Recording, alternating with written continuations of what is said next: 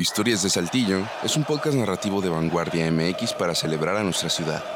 En este episodio presentamos En el Mundial de México 86, Portugal e Inglaterra se concentraron en Saltillo.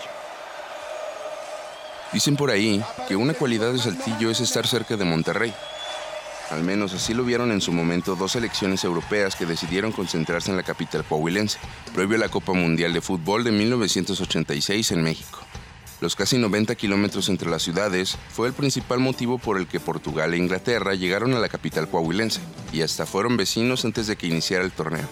Ambas escuadras pertenecían al Grupo F y en el arranque mundialista tuvieron un par de compromisos en el Estadio Tecnológico y en el Estadio Universitario en Monterrey. En su visita a Saltillo, los jugadores y el cuerpo técnico no solo se concentraron deportivamente, también recibieron el tradicional zarape como souvenir y hasta pasearon por las calles de la zona centro. Así lo muestran una serie de imágenes que se resguardan en la fototeca del Archivo Municipal de Saltillo. Portugal, que arribó al aeropuerto de Plan de Guadalupe en Ramos Arizpe, se hospedó en el extinto Hotel La Torre, construido en Boulevard Fundadores entre 1975 y 1976. Se trataba de uno de los hoteles más importantes de la ciudad. Sobre él hablaremos en otra ocasión respecto a los misterios y leyendas urbanas que lo rodean. El equipo en aquel entonces, dirigido por José Augusto Torres, llegó a entrenar en el centro recreativo de la sección 38, localizado en la zona oriente cerca de las faldas de la Sierra de Zaparinamé. Durante su tiempo de estancia, los portugueses se vieron envueltos en el recordado por algunos como caso Saltillo.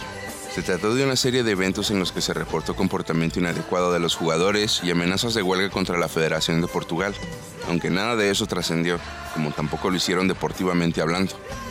Por su parte, sin verse envuelto en controversias, Inglaterra llegó al Hotel Camino Real que se inauguró en 1964 y cerró en 2020 durante la crisis económica a causa de la pandemia de COVID-19. Estuvo ubicado casi frente al Hotel La Torre, a menos de 300 metros uno del otro.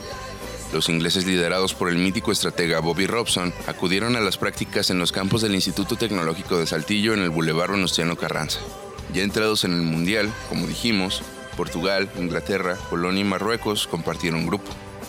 Los portugueses ganaron su primer partido 1-0 en Inglaterra en el Estadio Tecnológico, pero luego cayeron 1-0 con Polonia en el Universitario y 3-1 con Marruecos en el Estadio Jalisco. Estos resultados les quitaron todas las posibilidades de avanzar en el campeonato.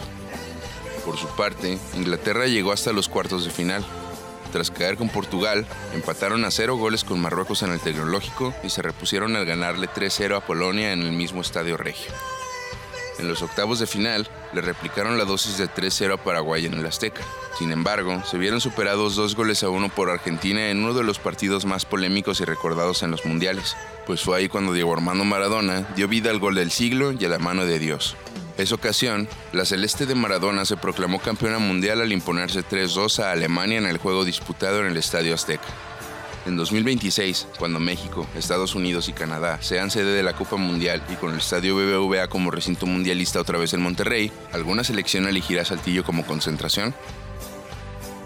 Esta historia fue investigada por Adrián Armendáriz, narración y producción de Ramiro Cárdenas.